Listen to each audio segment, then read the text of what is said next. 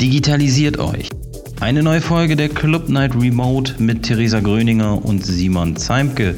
Unser Gast ist Dr. Julia Köhn von peelers.de. Herzlich willkommen bei der Club Night Remote. Heute zum Thema Digitalisiert euch. Guten Tag, Theresa. Hallo, Julia. Hallo, Simon. Hallo, Simon. Äh, Julia, schön, dass du da bist. Ähm, ich erzähle mal ein bisschen was zu dir. Du hast ja tatsächlich auch einen äh, sehr spannenden Lebenslauf. Du bist ähm, Anfang 30, ähm, hast schon in äh, China, den Niederlanden und Großbritannien gelebt, die Welt bereist, in ähm, Volkswirtschaft und Philosophie studiert und dann tatsächlich äh, promoviert und dich dann nicht für, die, äh, für das Weltpaket entschieden, sondern bist zurück ins nordwestdeutsche Hinterland gekommen, um da dort ein Online-Lebensmittelmarktplatz ähm, aufzubauen. Julia, wir werden uns heute unterhalten über die Themen äh, Landwirtschaft, Startup, Gründung und ähm, was du wirklich ähm, denkst, was wir in Corona-Zeiten tun sollten. Aber ich glaube immer, dass Gründer ihr eigenes Unternehmen am besten vorstellen können. Deswegen, Julia, was macht Pilas eigentlich so genau? Pilas eine Plattform, über die verschiedenste Arten von Lebensmittelproduzenten, vor allen Dingen Landwirte ähm, und Landwirtinnen, ihre Produkte direkt selber vertreiben können. Das heißt, wir verbinden den Bauern mit dem Verbraucher auf sowas wie einem digitalen Wochenmarkt, der 24-7 geöffnet hat. Julia, du bist ähm, vor einigen Wochen oder vor einigen Monaten äh, zu den Top 10 in äh, Foodtech ähm, gewählt worden oder nominiert worden oder darunter. Auf jeden Fall gehörst du jetzt zu den Top 10 Frauen äh, in Foodtech. Was hat Pilas tatsächlich mit äh, Technologie zu tun? Pilas ist 100% Tech. Ähm, die meisten Menschen, die oder die meisten Pressevertreter, die auf uns zukommen, ähm, sagen mal, oh, Frau Köhn, wir würden Sie dann gerne mal sehen, wie Sie so eine Gemüsekiste packen oder wie Sie Fleisch für den Versand vorbereiten ähm, oder wie Sie mit den Landwirten in Kontakt sind. Und dann sage ich so, ja, das können wir gerne machen, aber das ist 100% Fake, ähm, weil de facto ähm, bauen wir Code, der Landwirte ähm, und Gemüsefachverkäufer dazu befähigt, ähm, ihre Produkte online vermarkten zu können. Das heißt, die gesamte Hands-on-Arbeit liegt bei den Landwirten, liegt bei den Gemüsefachhändlern, bei den Schlachtern ähm, da draußen und wir bauen nur die digitale Infrastruktur. Das heißt, wir haben eine Plattform, ähm, wo jeder Erzeuger einen eigenen ähm, Backend-Zugang hat, seine Produkte verwalten kann, schöne Produktfotos einstellen kann, Geschichten über sich erzählen kann, genau sieht, wer bei ihm eingekauft hat, wie viele Leute sich seine Produkte jeden Tag angeguckt haben, nach welchen Sachen diese suchen. Ähm, also wir verbinden die ganze dann ganze Möglichkeitswelt, die Digitalisierung so bereithält, ähm, in Form von Daten und Datenanalyse ähm, mit der Hands-on-Arbeit auf den landwirtschaftlichen Betrieben oder auch ähm, eben beim Metzger um die Ecke. Und das ist nach außen hin ein wunderschönes Frontend, pilas.de, wo man einfach leckeres Essen sieht ähm, und im Backend ein unendlich äh, tiefgreifendes ähm, ja, äh, Software-System, was äh, sich an unterschiedlichen Stellen ständig erweitert, neu erfindet, Verbindungen aufbaut zu anderen Plattformen, ähm, Daten verarbeitet und versucht auch zu verstehen, was da eigentlich gerade in diesem Markt passiert, damit eben all die Landwirtinnen und Landwirte da draußen, die keine Ahnung von Digitalisierung haben, ähm, möglichst einfach ähm, die ganzen Vorteile, die Digitalisierung hat, nutzen können und auch mit vernünftigem Wissen versorgt werden. Und da sind wir an dieser Schnittstelle. Also wir machen gute Technik und informieren. Äh, wir sagen auf Englisch, wir empowern ähm, Landwirte und Lebensmittelfachhändler ihre ja, Digitalisierung. Okay, also äh, klingt jetzt für mich ähm, ein bisschen wie so der Amazon Marketplace, aber was macht, was macht euch anders? Ähm, Es ist tatsächlich, was den Funktionsumfang äh, angeht, mittlerweile sehr dicht dran an einem, an einem Amazon Marketplace. Ähm, ist aber von der Philosophie her grundlegend anders. Wir sind angetreten, Landwirten, Landwirten, Kleinsterzeugern die Möglichkeit zu geben, ähm, an der Digitalisierung teilzuhaben und eben auch selber eine, eine, hohe Transparenz über ihre Produkte herzustellen. Das heißt, bei uns gibt es keine Verbote, auf die eigene Webseite zu verlinken. Ähm, wir verknüpfen Informationen von bereits bestehenden ähm, Webseiten der Erzeuger mit dem, was über den Marketplace läuft. Ähm, wir haben überhaupt gar kein Problem damit, wenn Ware saisonal nur da ist. Wir sind rein auf Food optimiert. Das heißt, ähm, bei uns sind alle lebensmittelrechtlichen Themen ähm, im Hintergrund werden abgeklopft, abgeklopft und ähm, uns geht es halt darum, die Geschichte hinter dem Produkt in den Vordergrund zu rücken ähm, und haben da auch ähm, auf Pilas.de ganz klare Nachhaltigkeitskriterien, die eingehalten werden müssen. Das heißt zum Beispiel im Bereich der Tierhaltung ähm, ist, ähm, Tiersch also ist, ist die Tierschutzklasse 3 einzuhalten. Das heißt, die Tiere haben immer einen Frischluftzugang äh, bei Rindern, bei Weidehaltung und so weiter. Ähm, all diese Dinge werden bei Amazon eben nicht abgefragt und da auch kein Fokus drauf gelegt. Da geht es rein ums Produkt, um die Verfügbarkeit, um schnell liefern und bei uns geht es darum, ähm, die, die Form von Landwirtschaft, die wir wünschen würden, dann auch tatsächlich zu unterstützen mit einem vernünftigen Einkauf bei den Erzeugern, die es richtig machen.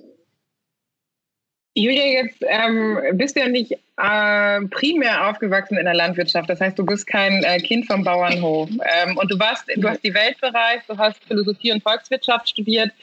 Ähm, wie bist du auf die Idee Pilas gekommen und welches Problem hat dich dazu gebracht? Ja, das ist tatsächlich eine etwas abstrakte Geschichte.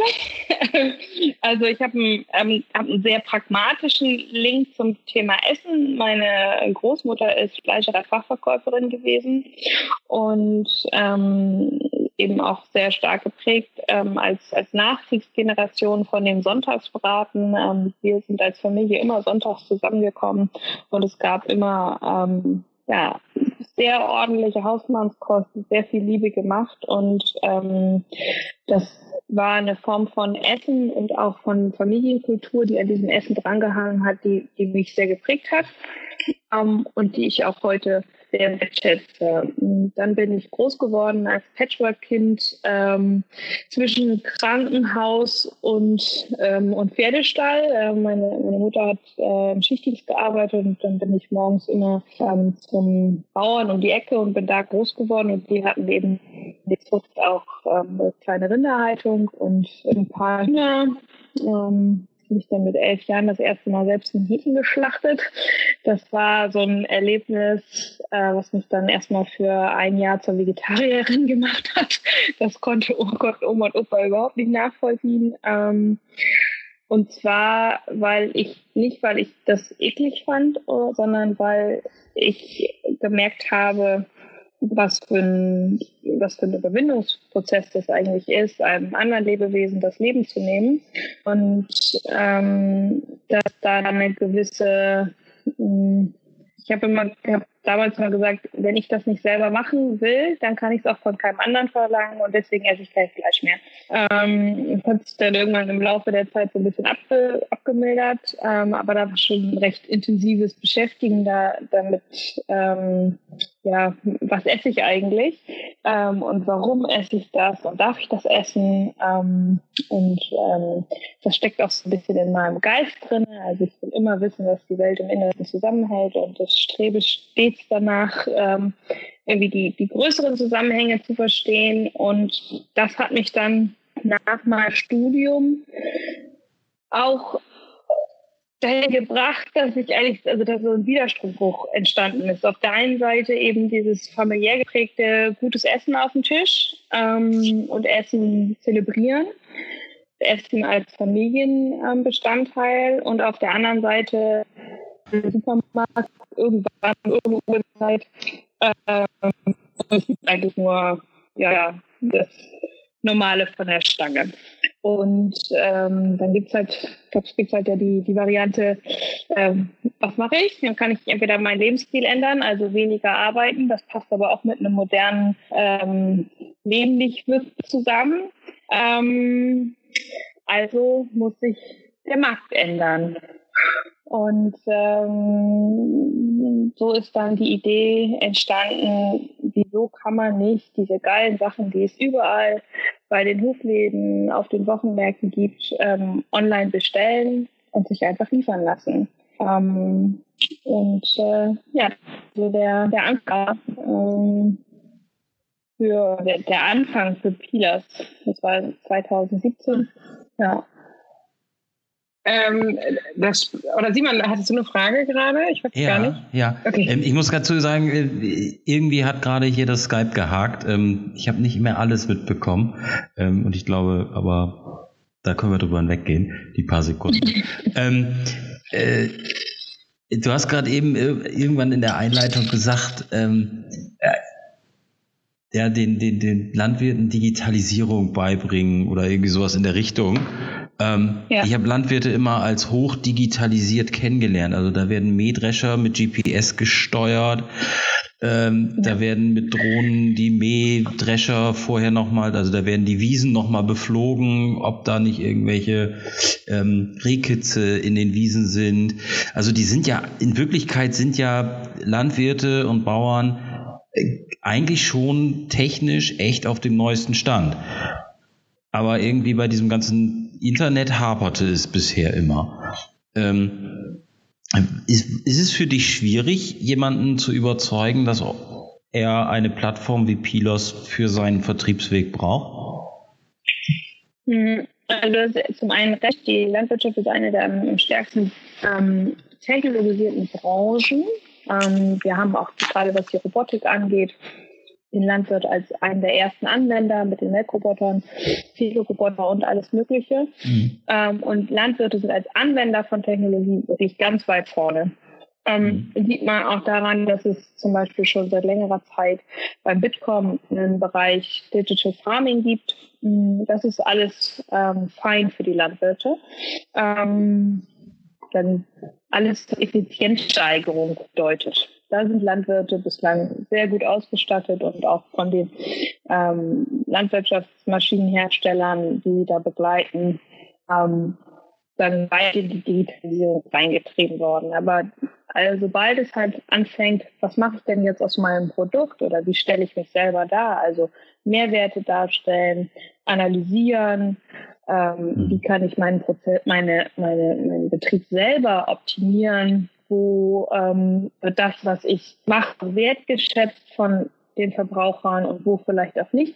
Da sind viele Landwirte noch ein ganzes Stück weit hinterher, was nicht unbedingt was damit zu tun hat, dass sie der Technologie gegenüber kritisch sind, sondern dass sie einfach seit vielen Jahren überhaupt gar keinen Kontakt zu ihren Kunden gehabt haben. Ähm, und da ist eben Pilas ein Instrument, um, um da wieder dichter ranzukommen. Und da habe ich in der Regel gar keine Schwierigkeiten mit äh, Landwirten drüber zu sprechen.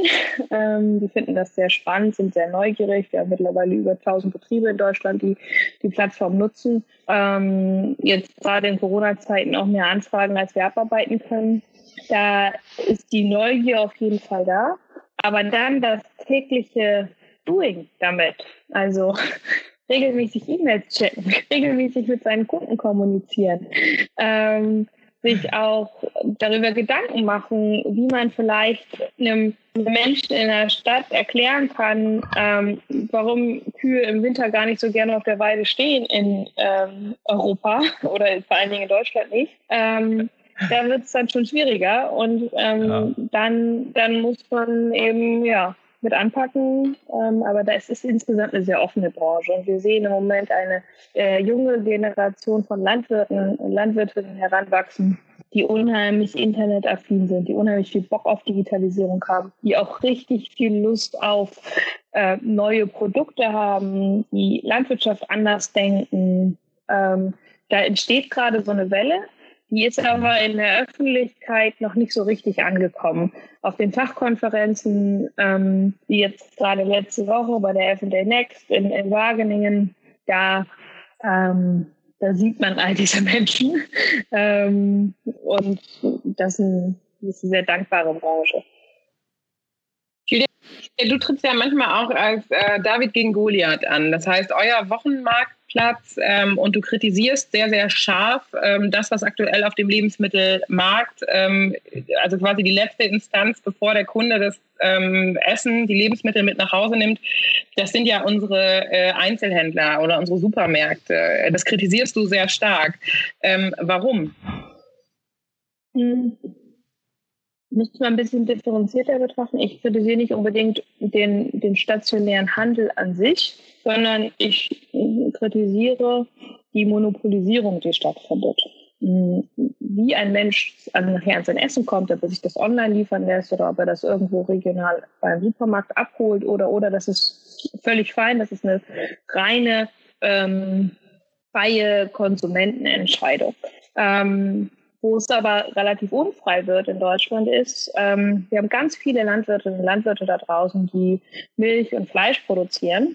Und das können sie nur noch an ganz wenige Menschen verkaufen und an ganz wenige Unternehmen verkaufen, ähm, haben aber gleichzeitig ein Gut, was hochverderblich ist. Das heißt, ähm, sie können nicht sagen, ah, die Milch verkaufe ich erst nächste Woche, sondern die müssen sie diese Woche verkaufen. Und das führt dazu, dass Landwirte und Landwirte in ganz vielen Bereichen reine Preisnehmer sind, ähm, weil es einfach keine Konkurrenz mehr gibt bei denjenigen, die ihnen die Produkte abnehmen und sie dann verkaufen.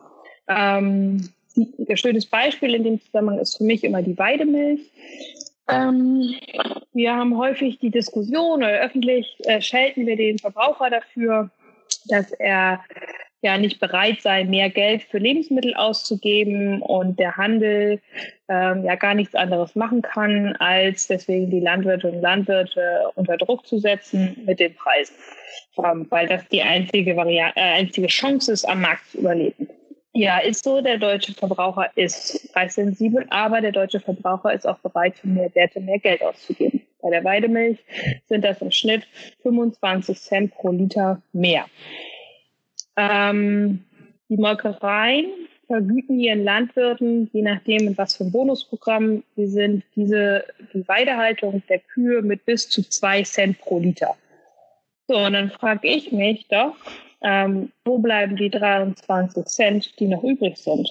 Und die bleiben im Handel. Und zwar für die Vermarktung ähm, dieser Weidemilch, dass da ein anderes Emblem auf, dem, auf, der, auf der Milchtüte draufklebt, ähm, als äh, als auf der dann klassischen ähm, Nicht-Weidehaltungsmilch. Und da finde ich 23 Cent als Preispremium für einen anderen Aufkleber doch recht üppig.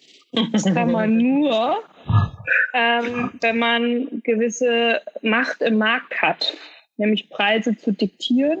Ähm, und das sehe ich kritisch. Anderes kritisches Beispiel sind jetzt gerade Diskussionen über die Schlachthöfe. Ähm, die, äh, wir haben sehr wenige Schlachthöfe in Deutschland, die wahnsinnig viele Tiere pro Tag verarbeiten ähm, und gleichzeitig ähm, langfristige Mengenkontrakte der Landwirte, ihre Tiere an bestimmte ähm, Schlachthöfe abzugeben. Das heißt, es ist ein sehr eingespielter linearer Prozess. Und jetzt hat Corona einzelne Schlachthöfe ähm, sagen, kurzzeitig außer, äh, aus, äh, vom Markt genommen. Ähm, und dann bleibt, dann kommt die gesamte Kette, die dahinter steckt, in Stopp weil wir einfach kein resilientes System haben, wo wir äh, sagen, wettbewerblich viele kleine Player am Markt haben, wo man einfach ausweichen kann auf einen anderen Schlachthof. Ähm, das geht halt nicht mehr, weil wir alles auf diese einzelnen riesengroßen, wahnsinnig effizienten Nadelöhre zugeschnitten haben. Und der Landwirt hat in dem ganzen Prozess fast keine Entscheidungsfreiheit mehr, sondern er muss einfach nehmen, was er kriegen kann. Und da bin ich sehr kritisch, weil das wettbewerbsfeindlich ist. Ähm, es ist keine freie Preisgestaltung mehr möglich. Ähm, wir sehen massive Schädigungen der Umwelt und auch massive soziale Schäden, die dadurch entstehen. Ähm, jetzt gerade wieder in der Diskussion sind die sozusagen Bettenburgen rund um die großen Schlachthöfe. Ähm, das ist jetzt gerade wieder eine Sau, die durchs Dorf getrieben wird. Ähm, aber das sind Formen von prekärer Arbeit, die wir dort ähm, tolerieren in einem Land, in dem wir eigentlich eine soziale Marktwirtschaft proklamieren. Und da passt für mich Wunsch und Wirklichkeit nicht zusammen. Also es geht nicht um den einzelnen Supermarkt, den ich kritisiere, und auch nicht um die einzelne Supermarktkette, die, ähm, sondern mir geht es um das System Lebensmittelversorgung in Deutschland. Das ist äh, großen Teilen ähm, nicht wettbewerblich. Ist die, äh, ist die, also das sind starke Worte, aber ist die Digitalisierung tatsächlich äh, eine Option? Also wir haben ja die Veranstaltung heute Digitalisiert euch genannt. Mhm. Ist die Digitalisierung ähm, nicht nur die Technologisierung der Herstellung, der Herstellungsprozesse, sondern die Digitalisierung auch der Vertriebsprozesse? Das heißt zu mehr ähm, zusammengebundenen äh, Einzelinseln, das heißt Bauern, die sich zusammentun oder Landwirte oder Erzeuger, die sich zusammentun, äh, um dann eben ähm, so zusammen zu verkaufen. Ist das tatsächlich eine Vision, ähm, um eben diese Klumpenrisiken, die Schlachthöfe, von denen du gesprochen hast, ähm, zu vermeiden? Aus meiner Sicht ja. Ähm, ich glaube, dass die Digitalisierung, weil ähm, die Digitalisierung eine riesengroße Chance ist, unsere Lebensmittelversorgung Kette umzubauen, sie dezentraler zu, zu machen, sie resilienter zu machen weil auf einmal Informationstransmission, ähm, jetzt werde ich da wieder sehr technisch, nicht mehr teuer ist. Wir haben eine lineare ähm, Marktstruktur uns aufgebaut nach dem Krieg, weil wir einfach gar nicht die Kommunikationsmittel hatten und die Datenverarbeitungsmittel hatten, um in komplexen, dynamischen Netzwerken zu denken, wo ähm, also weil das, weil wir, weil, weil das unendlich teuer gewesen wäre, diese mathematische Aufgabe zu lösen. Wir hätten die Rechenkapazität gar nicht gehabt. Und heute ähm, haben wir durch die Digitalisierung und durch die Vernetzung der, der ähm, unterschiedlichen Informationsquellen, jede, jeder einzelne Landwirt ist ja eine Informationsquelle eigentlich, können wir ähm, sagen, optimalere ähm, Allokationen möglich machen. Und zwar viel schneller und viel günstiger. Also durch das Billigwerden von Informationen ist es heute möglich, Lebensmittelversorgungsnetzwerke neu zu strukturieren und damit eben auch ähm, sie nicht nur resilienter zu machen, das ist jetzt gerade ein Thema für Corona, sondern sie an vielen Stellen auch effizienter zu machen in der Ressourcennutzung. Das heißt, dass Lebensmittel nicht mehr im Durchschnitt dreieinhalbtausend Kilometer durch die Gegend reisen müssen, sondern vielleicht nur noch äh, im Durchschnitt 150.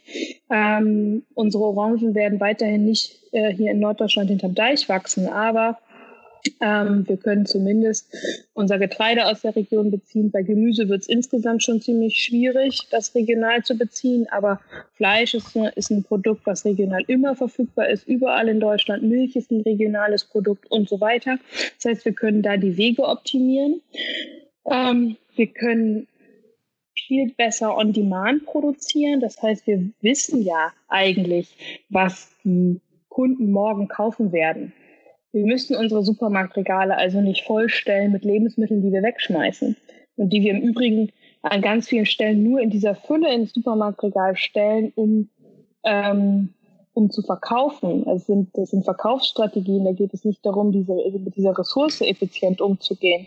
Und das ist etwas, was wir in einer Welt, in der wir über die Endlichkeit von Ressourcen reden, über eine Klimakatastrophe reden, wir reden nicht mehr über eine Klimakrise, sondern über eine Klimakatastrophe, die wir uns eigentlich nicht mehr leisten können. Ähm, und da kommen für mich gerade zwei Faktoren zusammen. Ähm, und das ist eigentlich genau der Moment, in dem Technologie dann also sozusagen in dem es zu, zu Brüchen kommt. Ja? Ähm, nämlich die Information wird billig, die Technologie wird richtig billig und gleichzeitig ähm, haben wir einen externen Druck zur Veränderung, nämlich das Klima. Und das ähm, spiegelt sich nicht nur in meiner eigenen Wahrnehmung wieder, sondern auch in großen äh, internationalen Studien, die davon ausgehen, dass zwischen 2021 und 2023 der Tipping Point in der konventionellen Lebensmittelversorgung erreicht sein wird. Ähm, und ab da klassische Geschäftsmodelle in der Landwirtschaft wie Milch, Fleischindustrie ähm, kontinuierlich an Marktanteilen ähm, einbüßen werden und wir eine komplette Strukturveränderung äh, entlang der gesamten Wertschöpfungskette bekommen werden. Wenn ich nochmal ein bisschen zurück darf, ähm, beim Thema Digitalisierung und als Chance für ähm, ja, mehr Wettbewerb. Aber naja, ein, ein, also aus meiner Sicht ist eine der Regeln des, des Internets, die bisher immer gegolten hat, win, the winner takes it all.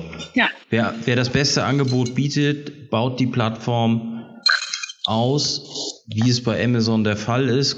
Irgendwann kommt vielleicht noch mal einer, der es besser macht oder billiger macht oder anders macht, aber erstmal gibt es, also bisher bei allen so wie ich das überblicke, eine bei allen äh, äh, Ideen im Internet eine, eine Konzentration auf einen einzigen Player.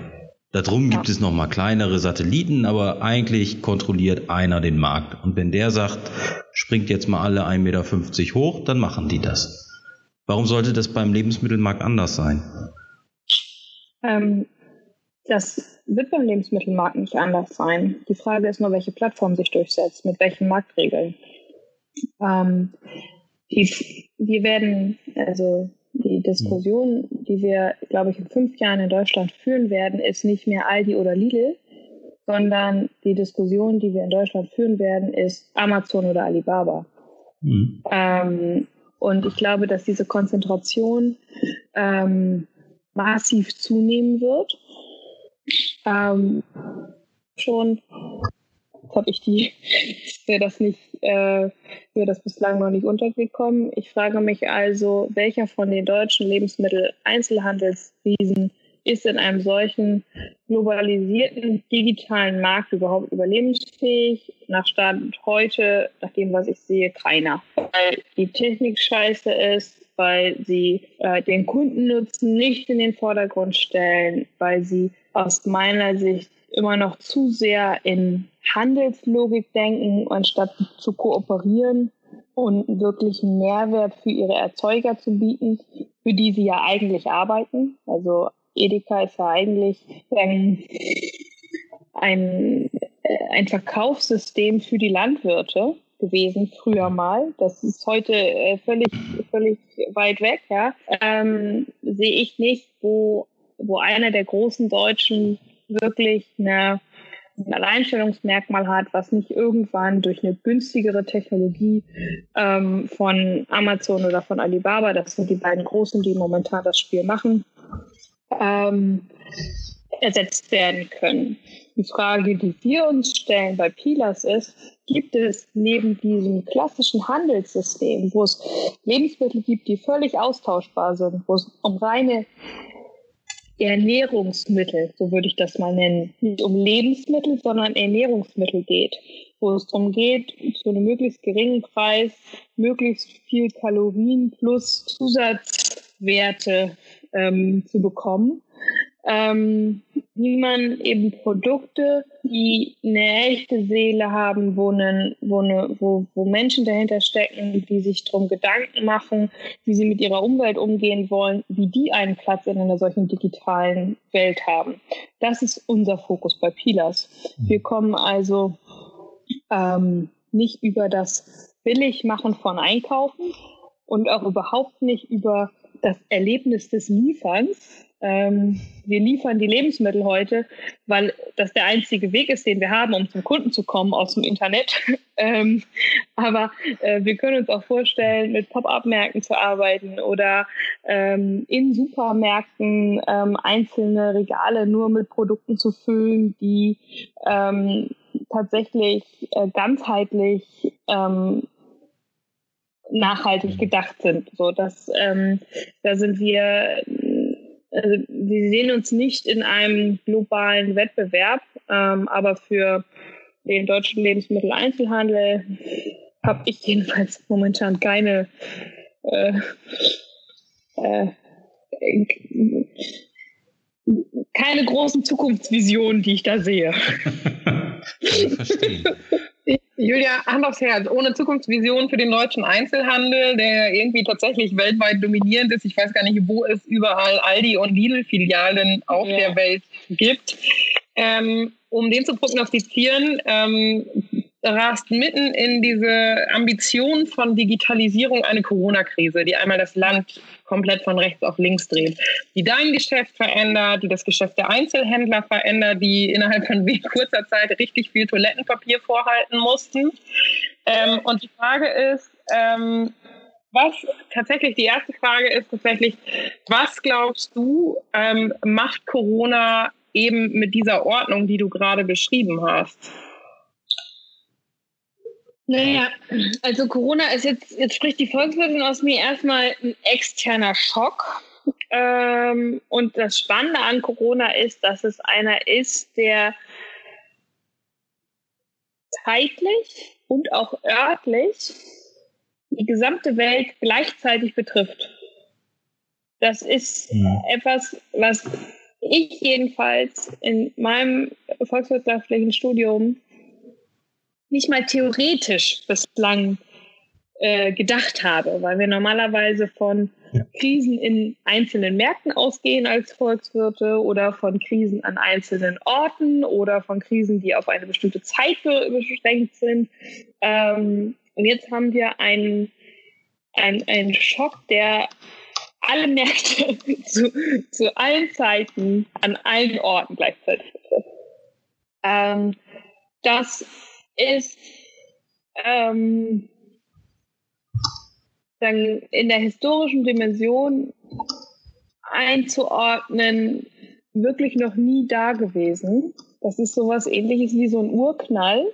Ähm, und unsere gesamte Theorie, die wir haben, funktioniert jetzt eigentlich erstmal nicht mehr.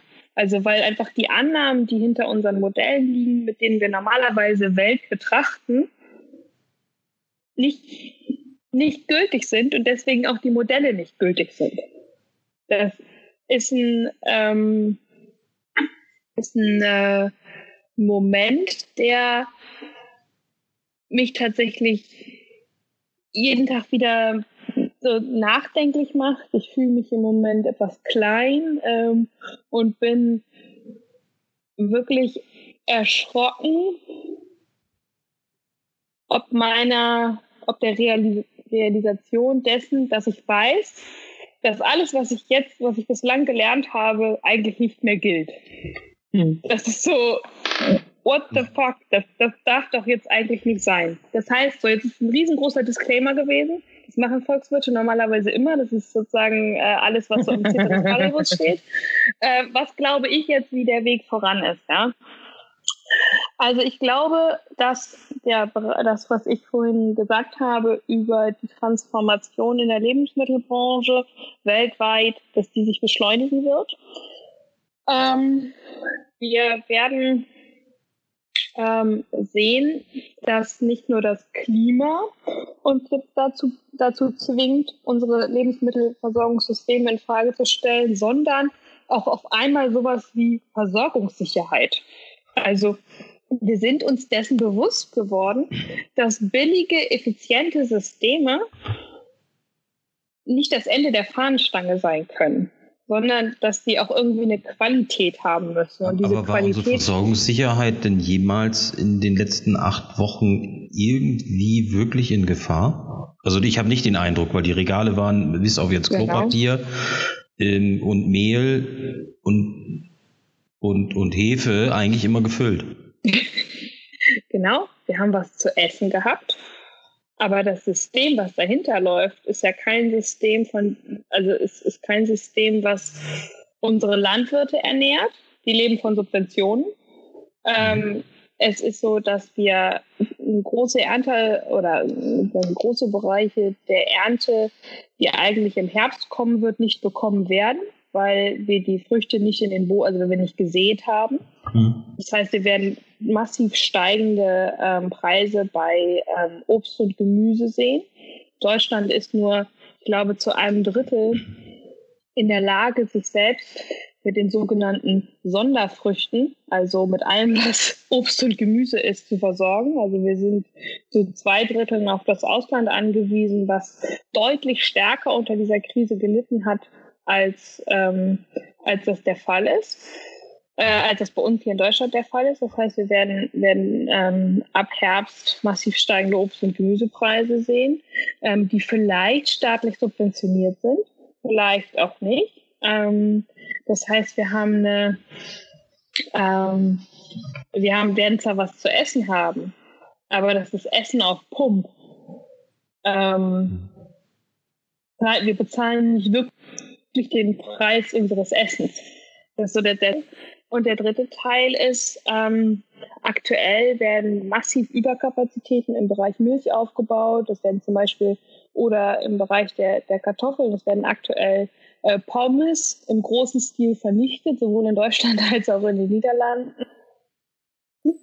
Ähm, weil Über Überkapazitäten im Markt haben, die dazu führen werden, dass die Preise für Pommes und für Milch und für Fleisch massiv sinken werden, was wiederum dazu führt, dass die Landwirte, ähm, die davon leben sollen, dann noch weniger von leben können werden in Zukunft und wir das Höfesterben, was wir heute schon in Deutschland beobachten können, einfach beschleunigt sehen werden in den nächsten Jahren. Also es das heißt nicht, dass wir nichts zu essen haben, ähm, wenn ich sage, dass die Versorgungssicherheit äh, nicht gibt, sondern es heißt, dass das Essen, was wir heute haben, Essen ist, was wir entweder im, Raub, im, im Bereich des Raubbaus an zukünftigen Generationen ähm, ähm, stattfindet, weil wir natürliche Ressourcen ver äh, verbrennen, oder wir unser Essen so subventioniert bekommen und deswegen als reiche Deutsche ähm, einfach ein bisschen mehr vom Kuchen bekommen als vielleicht als arme Afrikaner.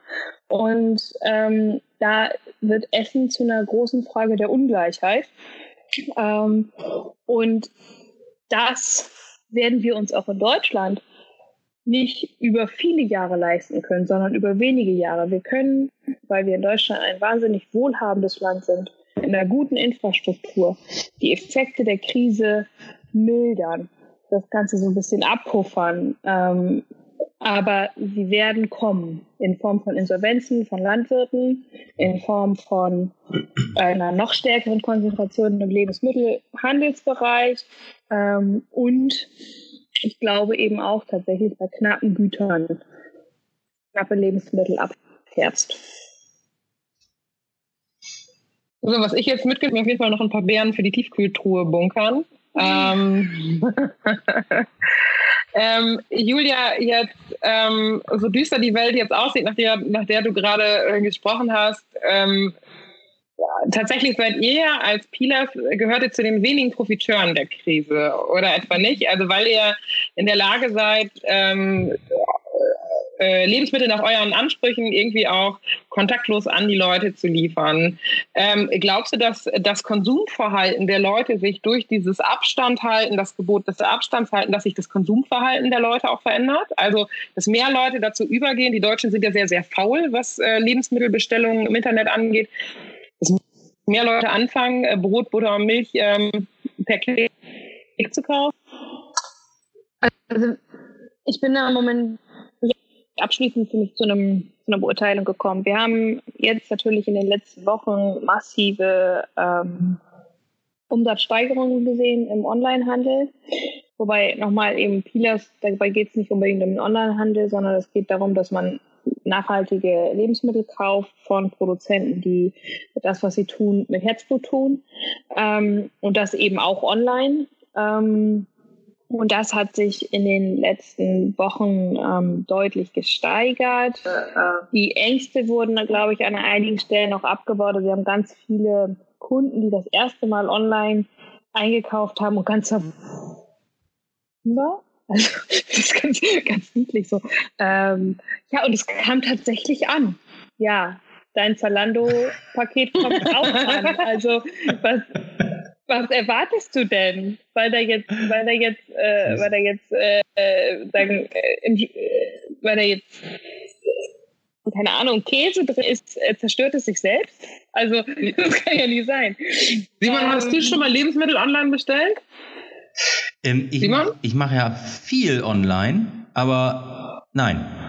Ich habe noch nicht ein einziges Mal in meinem Leben Lebensmittel online bestellt. Weil das liegt aber bei mir auch daran, dass ich ähm, das Einkaufen zelebriere. Also ich, ich gehe einmal in der Woche Lebensmittel einkaufen und ich, ich fasse die Lebensmittel an, ich rieche an ihnen. Ähm, also ich finde das einfach toll. Egal, egal ob es jetzt, keine Ahnung, im Supermarkt ist oder auf dem Wochenmarkt. Aber das ist für mich ganz wichtig, dass ich den, das, das Lebensmittel auch in die Hand nehmen kann. Ähm, und das finde ich einfach, online kann, habe ich dieses Feeling nicht. Deshalb weiß ich nicht, ob ich das jemals machen werde. Ich bestelle tatsächlich, ähm, wir haben es hier Getränke, Getränke bei den Anbietern, die es hier in Bremen so gibt, ähm, weil ich einfach kein Auto habe und Wasserflaschen äh, nicht schleppen will, äh, beziehungsweise hier nicht herschleppen will vom Supermarkt. Ähm, und aber ich habe tatsächlich ja das Vergnügen gemacht, auch mal bei Pilas äh, von den Lebensmitteln kosten zu dürfen. Und ich war eigentlich auch so ein Mensch, dass ich gesagt habe, ich will das sehen, ich will mir das angucken, ich will um die Qualität wissen.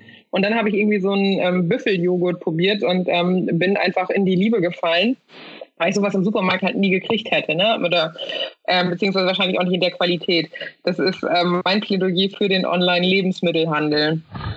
Ähm, was ich aber spannend finde, ist, ich war auf einem Wochenmarkt. Ich war hier auf dem Findorfmarkt vor einigen Wochen. Das ist ja der größte Markt, den es hier in Bremen so gibt. Ich bin im Münsterland aufgewachsen, da war es immer der Münsteraner Markt. Und hier in Bremen ist es der Findorfmarkt. Und ähm, der Findorfmarkt war voll. Also es war noch zur Hochkonjunktur der Corona-Krise, wo es wirklich darum ging, Zahlen niedrig, flatten the curve. Ähm, und die Märkte durften offen halten. Es gab noch keine Maskenpflicht und der Markt war voll. Und der Markt war nicht voll mit den jungen Leuten, sondern der war vor allen Dingen voll mit, ich nenne es mal, die Risikogruppe. Und ähm, wenn ich mir das angucke, dann ist das eine Gefahr. Also für diese Menschen, die da einkaufen gehen, aber auch ähm, eine Chance dafür, dass sie vielleicht ein bisschen in Berührung kommen mit eben solchen Angeboten wie, ähm, wie von Pilas. Oder Julia, wie siehst du das? Ja, auf jeden Fall. Also ähm, wir zum Beispiel arbeiten ja hier in Bremerhaven ähm, und auch an anderen Stellen, anderen großen ähm, Großstädten mit den Wochenmärkten zusammen und digitalisieren die Wochenmärkte, damit eben auch in Normalzeiten, ähm, ich nenne es jetzt mal Oma Lieschen und Opa Müller, ähm, die vielleicht nicht nur ein Problem mit Corona haben, sondern auch eins damit, ähm, ihre Einkäufe nach Hause zu transportieren, sich die Waren liefern lassen können, ohne dass sie dafür ähm, zu einem der großen ähm, Händler gehen müssen, sondern weiterhin beim Wochenmarkthändler um die Ecke äh, bestellen können, nur das eben einfach online und es sich dann liefern lassen können. Ähm, das halten wir für den den richtigen Weg, eine Kombination zwischen stationär und digital äh, und am besten so, so ja, problemlos wie möglich. Ähm, das heißt, ich kann heute auf meinen Wochenmarkt gehen und ähm, bei meinem Händler am Stand einkaufen und nächste Woche habe ich einen Schnupfen, dann bestelle ich halt einfach online, lass mir die Sachen dann liefern aber ich habe immer noch bei diesem Händler auf diesem Wochenmarkt eingekauft und der hat damit das meiste Geld verdient.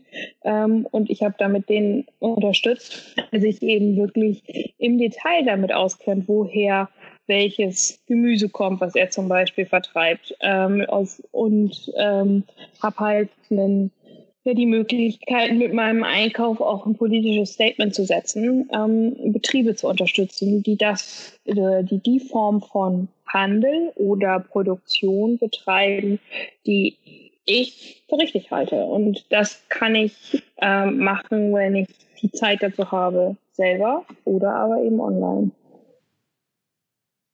Julia, was wäre tatsächlich ein großer Wunsch an die Politik von dir? Also wenn man sich das alles anguckt, dann klingt das alles äh, sehr, sehr logisch und sehr, sehr problemlos bisher. Aber ähm, äh, junge Gründer stehen ja oft auch irgendwie vor Widerständen. Äh, wenn du morgen oder als Landwirtschaftsministerin regieren dürftest, ähm, was wäre tatsächlich das Erste, was du umsetzen würdest? Also mir tatsächlich ähm, dass wir einen flächendeckenden Ausbau von 5G bekommen. das, äh, ich fange mal bei ja. den sagen Hygiene bei den Hygienestandards an. Ja, ähm, wir müssen einfach eine digitale Teilhabe überall haben und zwar auf eine Art und Weise, die auch menschenwürdig ist. Und es kann nicht sein, dass ich, wenn ich im ländlichen Raum lebe, ich diskriminiert werde. Mhm. Ähm, und zwar nicht nur diskriminiert werde als einzelner Bürger, sondern auch als Geschäftsfrau, ähm, Mann, wie auch immer. Ähm, ich also dazu gezwungen bin eigentlich, wenn ich, wenn ich etwas äh, Erfolgreiches Digitales tun möchte, in eine Stadt oder in einen suburbanen Raum zu ziehen, wo wir doch ja. ewig viele tolle, interessante Freiräume im ländlichen Bereich haben, die wir nutzen. Ähm, ich selber lebe äh, am Arsch der Heide und mein größtes Problem ist, dass ähm, mein Internet, ähm, was über die Leitung kommt, so instabil ist, dass ich heute hier mit euch übers Handy meine LTE-Verbindung äh, äh, diese Konferenz durchführen muss. So, das ist ähm, in meinem Fall ein selbstgewähltes Leid, äh, und es wird mir entschädigt durch eine wunderbare Natur. Aber viele andere Menschen können sich nicht aussuchen, wo sie leben wollen. Das kann nicht sein, dass wir so große digitale Unterschiede in unserem Land haben. Ähm, dass wir darüber reden müssen, ist in der Corona-Krise einige Kinder nicht an digitalem Unterricht teilhaben können, äh, weil es keine digitalen Endgeräte gibt oder weil es gar kein Internet gibt in manchen Käffern. Ähm, und deswegen alle Kinder nicht digital unterrichtet werden. Also das ist für mich mhm. so, ein, so ein, also eine Vorstellbarkeit. Das ist der, der, der, der erste äh, Punkt. Ähm, Punkt in Bezug auf die Landwirtschaft würde ich mir wünschen, dass wir uns mal ehrlich machen, ähm, was unsere Lebensmittel wirklich kosten. Also ähm, mit einbeziehen in diese Rechnung den Verbrauch von Land. Ähm, jedes Jahr ähm, immer weniger Flächen auf unserer lieben Erde ähm, bewirtschaftbar. Also wir haben eine Versandung der die Wüsten wachsen und die fruchtbaren ähm, Böden werden immer weniger. Und das müssen wir mit einbeziehen ähm, in unsere Preise. Das ist, ähm, und gleichzeitig müssen wir aber auch diejenigen Landwirte, die einen positiven Beitrag ähm, für die Natur leisten, indem sie zum Beispiel ähm, Wälder aufforsten oder Böden, bei Böden den Humusanteil verbessern, damit CO2 einsparen, äh, die müssen wir dafür belohnen, dass sie etwas Gutes für unsere Umwelt tun. Ähm, das heißt, eine wirklich transparente ähm, Bewertung der Ökosystemleistungen von Lebensmittelproduktion. Ähm, das würde ich mir sehr wünschen. Ähm, und dann würden, glaube ich, auch ein paar Preise im Lebensmittelhandel realistischer werden und den Verbraucher auch ganz automatisch dahin lenken, die Produkte zu kaufen, die nicht nur billig sind, sondern auch gut für die Umwelt. Das wäre das wäre der zweite Punkt. Und der dritte Bereich ähm, ist für mich Wir sind kein Genie. massive. Hm? Wir sind kein oh, doch, Genie. Doch, doch, doch.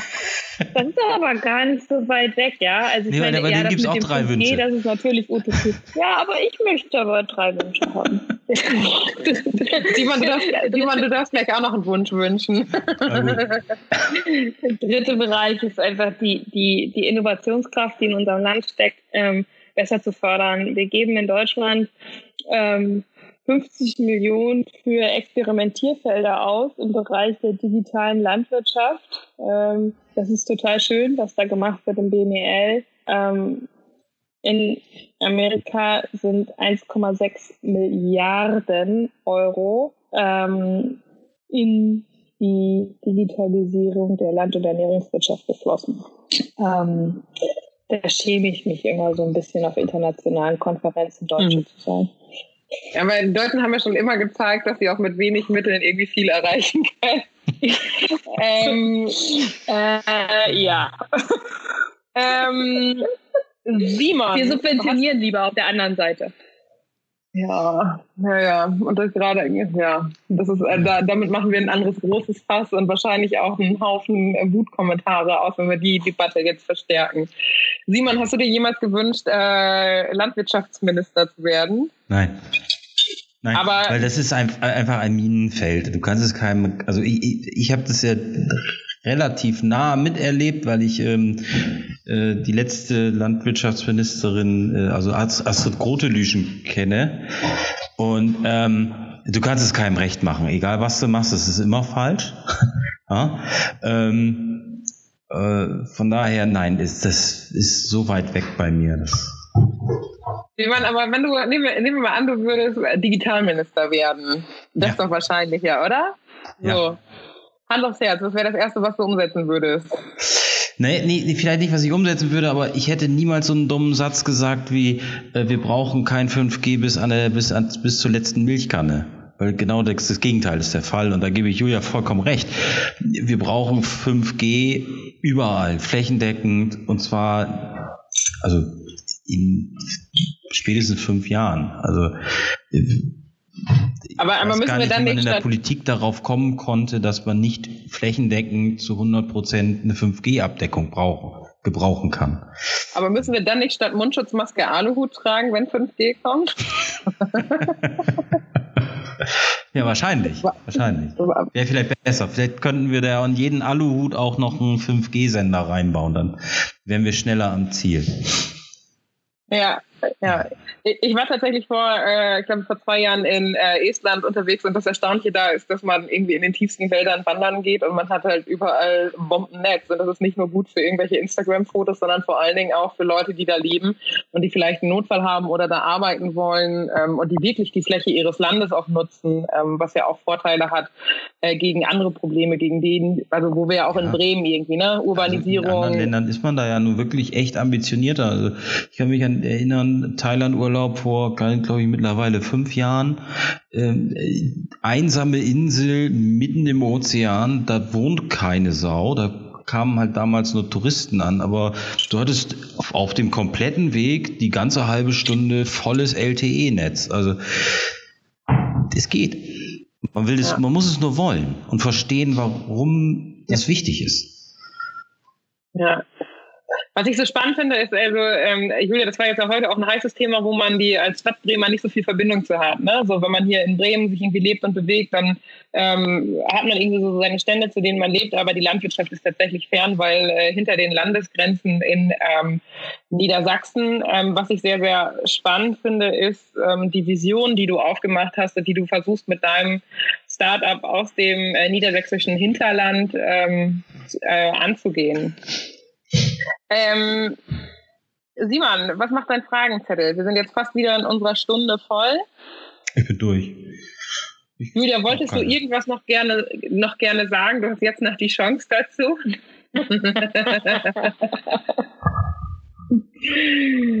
Nein, ich glaube nicht bin tatsächlich, äh, es hat mir sehr viel Spaß gemacht, mit euch beiden zu sprechen. Ähm, merke, dass, dass es ganz, ein ganz lustiges Format ist, so aus so einem Sonntag. Ich habe heute irgendwie äh, in meinem Gemüsebeet rumgemacht, ähm, ähm, reinzugehen in ein, wir unterhalten uns tatsächlich über inhaltliche Themen. Das, das fühlt sich ganz witzig an. ähm, und ähm, nee, also ich bedanke mich ganz herzlich bei euch für eure Fragen und ähm, bin gespannt, ob noch irgendwelche Kommentare kommen, wenn jemand äh, da nochmal irgendwie ins Detail einsteigen möchte, die Diskussion ähm, oder auch irgendwelche Quellen wissen möchte zu dem, was ich gesagt habe. Kann man gerne eine E-Mail an äh, service.pilas schreiben ähm, und dann äh, wird das rausgefiltert und mir auf den Schreibtisch gelegt. Hey, ja, Julia, du musst dich gar nicht bedanken, weil wir bedanken uns. Wir hatten jetzt, ähm, also wir, wir hören ja immer ganz unterschiedliche Leute und ganz unterschiedliche Themen ähm, bei der bei der Club Night äh, von ähm, einer Influencerin über äh, einen AfD-Aufstieg, über einen Friseur, der jetzt seinen Laden komplett Corona-tauglich umgebaut hat. Dann haben wir uns über Kunst und Kultur unterhalten. Und jetzt war es die Landwirtschaft. Wir freuen uns, äh, wenn wir irgendwie möglichst bald nochmal wieder live gehen können. Da haben Simon und ich auch wieder ein paar gute Gäste äh, in petto und freuen uns da tatsächlich drauf.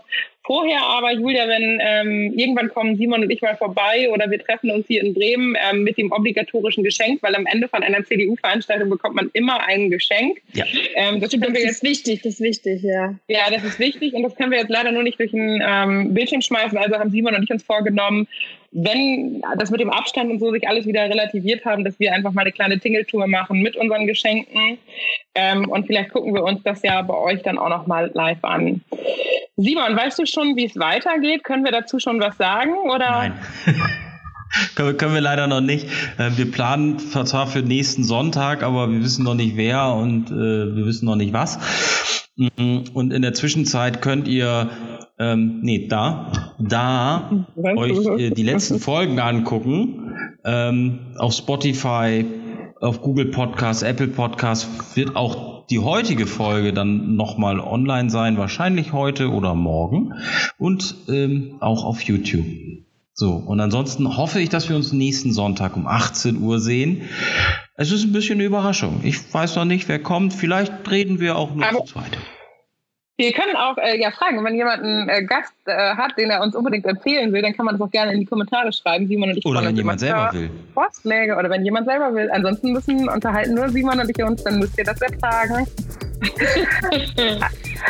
Danke, Julia, dann geht vielleicht sowas wie Innovation vielleicht. Ja, so, so, ja, ja, ja, das könnte wohl gut sein. Das würde Simon und mir gefallen. Tschüss. Tschüss. Macht's gut. Tschüss.